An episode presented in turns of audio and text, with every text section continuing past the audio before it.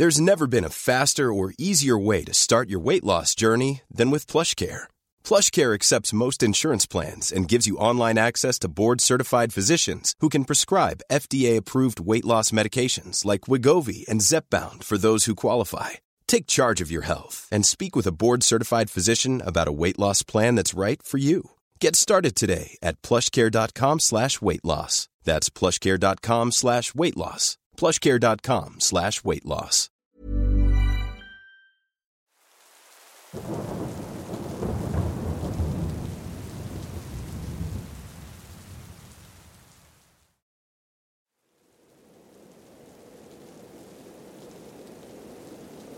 Mi nombre es Alejandro.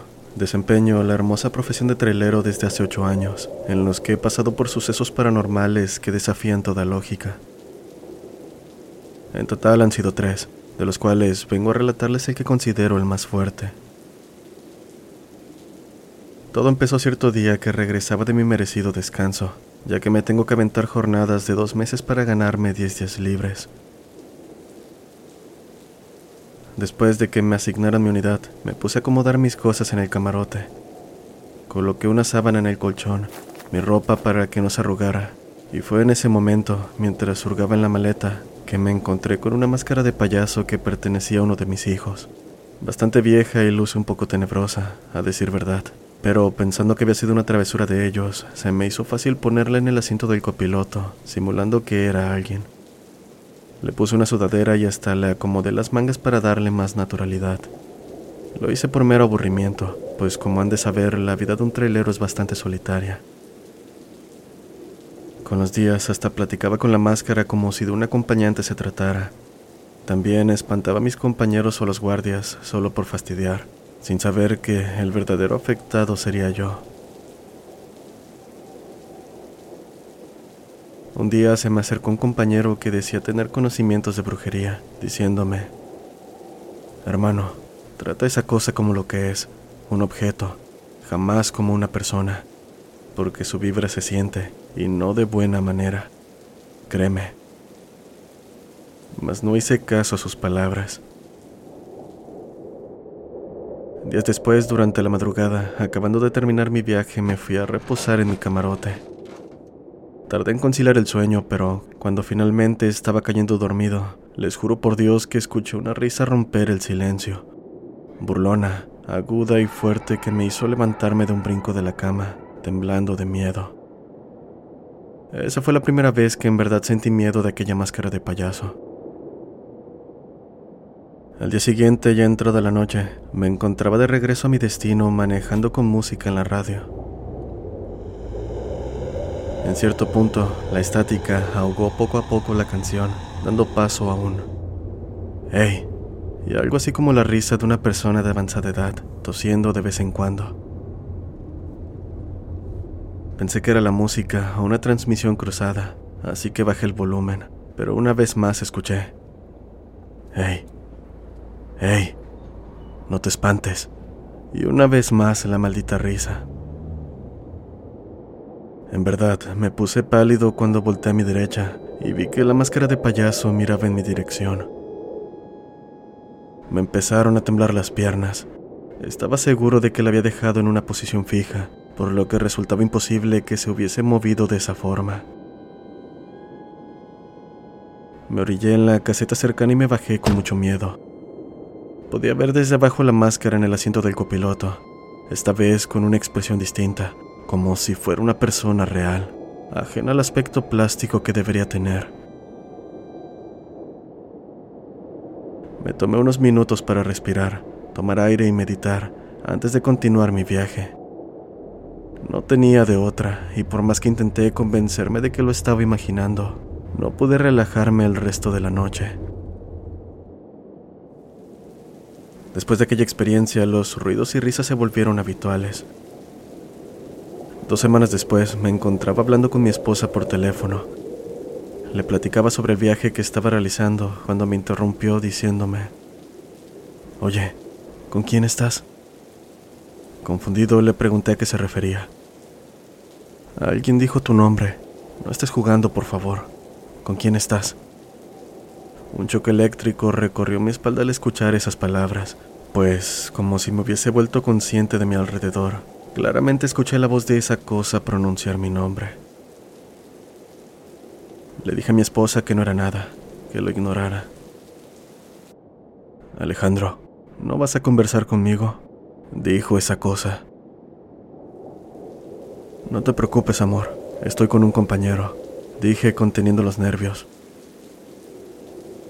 Cuando colgué me quedé en la cama muy espantado, como un niño temeroso de monstruos que solo estaban en mi imaginación. No me espantes si no quieres que te tire, dije. Hubo una pausa de minutos hasta que aquella cosa respondió. Acostúmbrate. Me bajé como alma que lleva el diablo del camión y por nada del mundo esa noche me volví a subir. Con los días los eventos no hacían más que aumentar, tanto en frecuencia como en las cosas que ocurrían, pues llegué a ver la silueta de un hombre en un rincón del camarote, muy grande, con aquella máscara de payaso sobresaliendo. Lo único que podía hacer era rezar, a lo que aquello se burlaba diciendo que mi Dios no era nada. La situación se había salido completamente de las manos. No aguantaba más, así que le dije a mi hermana que es algo así como espiritista. Ay Alejandro, ¿en qué te acabas de meter? Tienes esa cosa anclada y no se quiere ir. Busqué ayuda por medio de ella y de alguna manera empecé a alejarme de esa cosa, pues hasta en mis pensamientos estaba. No sé cómo explicarlo, era algo que no podía controlar y se preguntarán por qué no tiré la máscara por más extrañas que se pusieron las cosas. Pues les comento que cuando lo intenté, por más que tiré de ella, no pude quitarla. Eso hasta que recibí los consejos. En un intento por deshacerme de aquello, fuera lo que fuera, le dije, ya no volveré a manejar, me iré a casa. Si te dejas quitar, te vas conmigo. Si no, aquí te quedas. Entonces, como la cosa más natural del mundo, salió sin el mayor esfuerzo. Finalmente me pude deshacer de esa cosa. La tiré lejos y no volví a saber de ella, aunque durante algunos días mi hija, que solo tenía cuatro años, se despertaba por la madrugada diciendo que un payaso la quería morder. Después de unas cuantas semanas fui a dejar un viaje de apoyo a la Cruz Roja por amigos de Acapulco. Después de un largo día, como de costumbre, me acosté en el camarote para descansar. A eso de las 7 de la tarde me levanté al escuchar que alguien tocaba insistentemente la ventana del camión. Era una anciana que rondaba sus 80 años, pelo muy blanco y chino, ojos negros que provocaban miedo. Cuando me vio, una risa burlona y muy grande se dibujó en su rostro, dejando mostrar una dentadura astillada. ¿Me ayudas a atrapar a mi perro? dijo antes de que pudiera reaccionar. Por favor, baja. Necesito que me ayudes. Repitió esto unas cuantas veces, y cada vez se volvió más agresiva, con un tono amenazante hasta que lo hacía parecer más como una orden que como una petición. Lo siento, pero no puedo, respondí alejándome de la ventana. Anda, baja a ayudar a esta pobre anciana, podía escuchar de fondo, con un español cada vez más raro. Incluso quiso abrir la puerta, y yo, con un miedo terrible, eché a la unidad, mientras rezaba para que aquella mujer nos abriera paso. Lo último que escuché fue su voz, diciendo palabras que no entendí. Ocho días después tuve una descarga en Chalco, Estado de México, y ahí me volvió a tocar la puerta la misma persona. Cuando la reconocí, un escalofrío se apoderó de mí. Lo que hice fue tocar las cornetas, ya que un compañero estaba al lado mío. Se levantó y rápido se acercó preguntándome qué me pasaba, mientras yo estaba en el camarote como un niño asustado. Lo hice que subiera y le conté lo que había visto. Hay días que manejo con miedo de volver a toparme con esa mujer, pero más el hecho de que puede estar relacionada con esa máscara de payaso. El simple hecho de bajar en medio de la noche a revisar las luces o cualquier cosa de la unidad provoca en mí un miedo que jamás podré poner en palabras.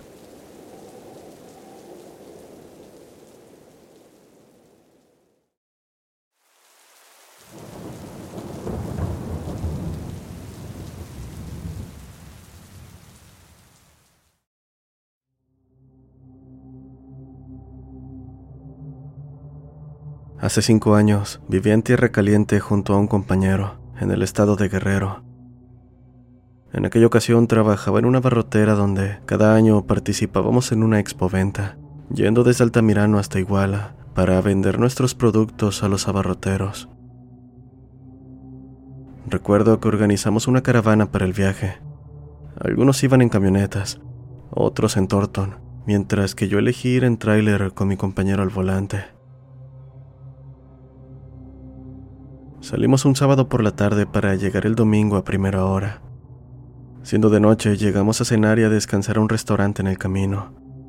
Estaba exhausto por el viaje, ansioso por llegar. En el lugar, otro compañero notó mi cansancio, sugiriéndome que me fuera con él en un tráiler más cómodo.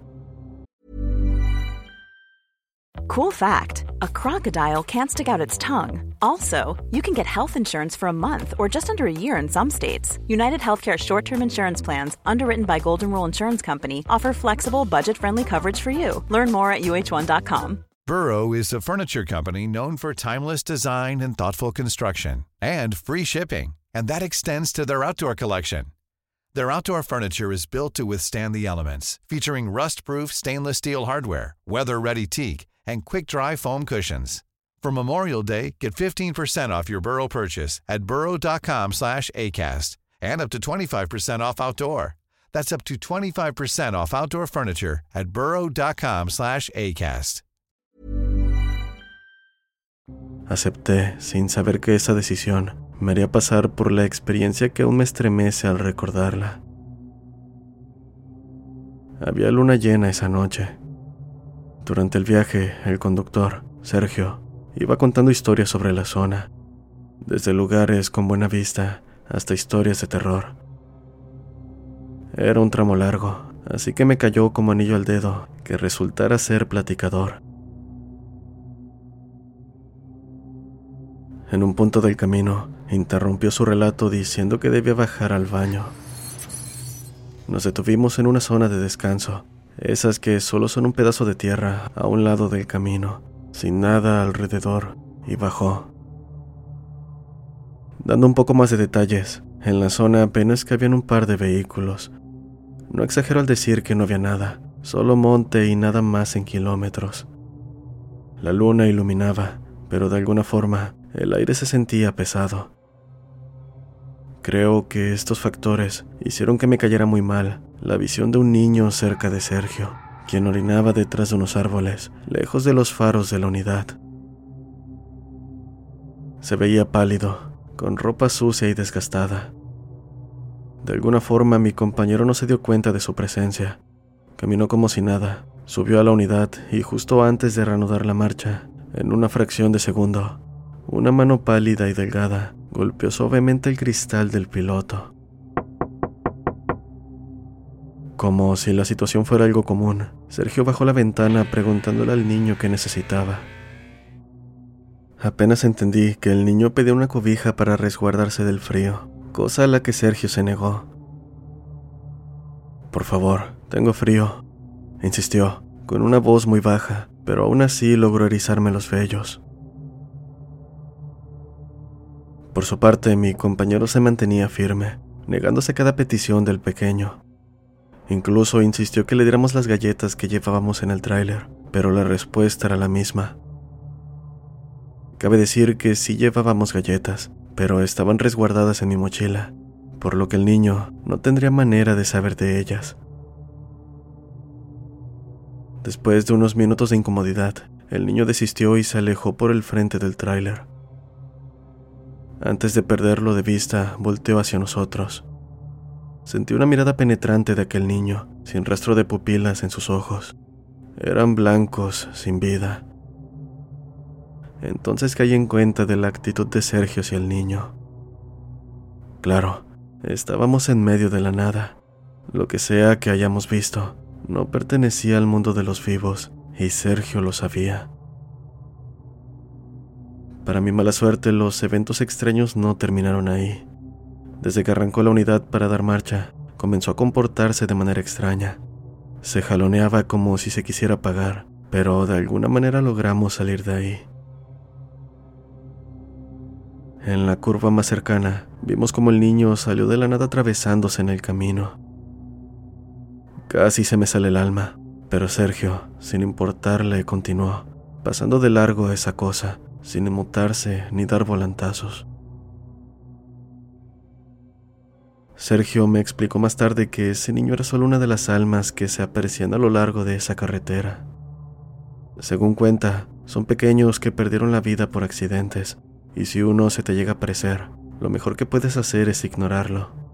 No entrar en pánico si se te atraviesan, pues eso podría costarte la vida. Cuando pasamos de regreso, igual por la noche, no volvimos a ver a aquel niño pero me quedó el amargo recuerdo de esa experiencia. Me deja pensando en lo que habría pasado si me lo hubiera encontrado estando solo, si fuera yo quien estuviera al volante.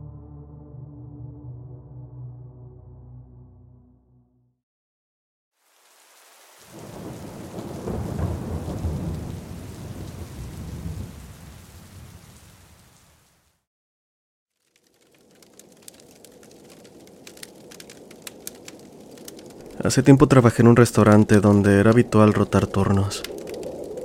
Mi casa no estaba muy lejos del local, pero hacer el recorrido en la noche podía llegar a ser peligroso. Por suerte contábamos con transporte de la empresa, una camioneta en la que nos llevaban a quienes no tuviéramos medio de transporte. Así que, aquella noche iba rumbo a casa con solo mi compañero al volante. Tomamos una pequeña desviación para variar, y aunque ya era entrada la noche, me pareció extraño encontrar las calles tan vacías. Continuamos platicando sobre cualquier cosa, hasta que más adelante, en la acera de un panteón, vimos la silueta de una persona de pie, con sus ojos muy brillantes dirigidos hacia nosotros. Mentiría si digo que no sentí miedo, pues el brillo era como el de los animales cuando les echas las luces del auto en la carretera pero aquello, al menos por lo que veíamos, era una persona. La situación se volvió desesperante cuando la camioneta se detuvo frente al panteón. Mi compañero intentó arrancarla, pero no podía, ni un sonido al girar la llave. En este punto eran las dos de la mañana.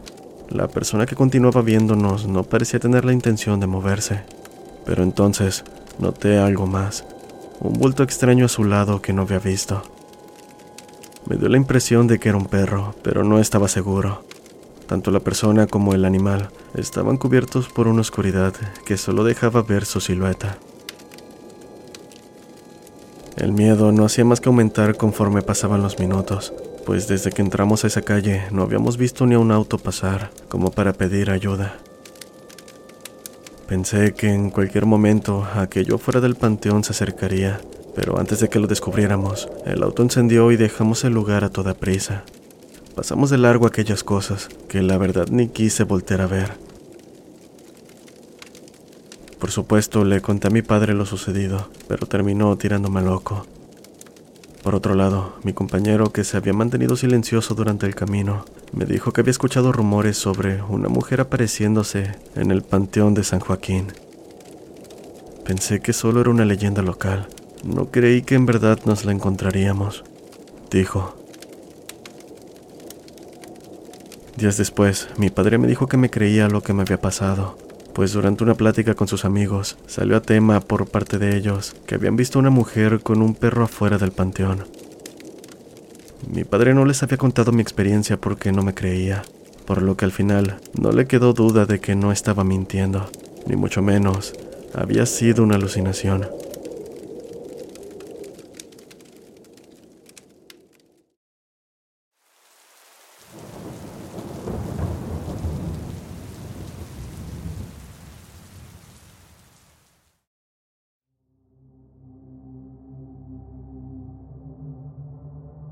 Comenzaré mi relato diciendo que soy una persona que disfruta la velocidad. Cada que puedo salgo a la libre, alcanzando velocidades de aproximadamente 140 km por hora. Soy consciente de la imprudencia que implica esto, y creo que por eso mismo viví esa noche la experiencia que vengo a contar. Conducía por aquel tramo sin casas alrededor. Al menos me aseguraba de correr en lugares deshabitados Iba unos buenos 130 kilómetros, cuando de la nada, una persona salió de la oscuridad del camino y sin tiempo para frenar o maniobrar para esquivarla, terminé impactándola de lleno. Sentí el golpe y vi el daño provocado por el impacto en el parabrisas y cofre. Inmediatamente me orillé tratando de auxiliar a la persona. Por la velocidad me detuve algunos metros adelante. Saqué mi celular para iluminar el camino, pero por más que busqué no pude encontrar a la persona. Pensé que pudo haberse salido del camino por el impacto, pero ahí caí en cuenta de lo extraño que era no encontrar pedazos de la carrocería o vidrios de mi coche por el camino, como sería lo común en estos casos. Estuve unos minutos buscando, pero no logré encontrar nada. En este punto, extrañado, regresé a mi coche para llevarme la sorpresa de que el frente estaba intacto. No había rastro de golpe, ni el parabrisas roto, o el cofre abollado, como si nunca hubiese ocurrido el accidente. Sé que mi experiencia suena loca, pero incluso ahora que la cuento, a más de una década de haber ocurrido, sigo sintiendo un escalofrío recorrer mi cuerpo. Y es que en el instante del impacto vi claramente a la persona, sus ojos, su cabello rizado, el miedo en su rostro. Sin embargo, cuando me bajé para auxiliarla, no había nadie. Considero que lo que viví aquella noche fue una advertencia de los peligros que conllevan exceder los límites de velocidad. Por más seguro esté de que me encuentro solo o no lleve a nadie más conmigo, siempre puede ocurrir un imprevisto que cobre la vida de personas inocentes. Es una experiencia que jamás olvidaré.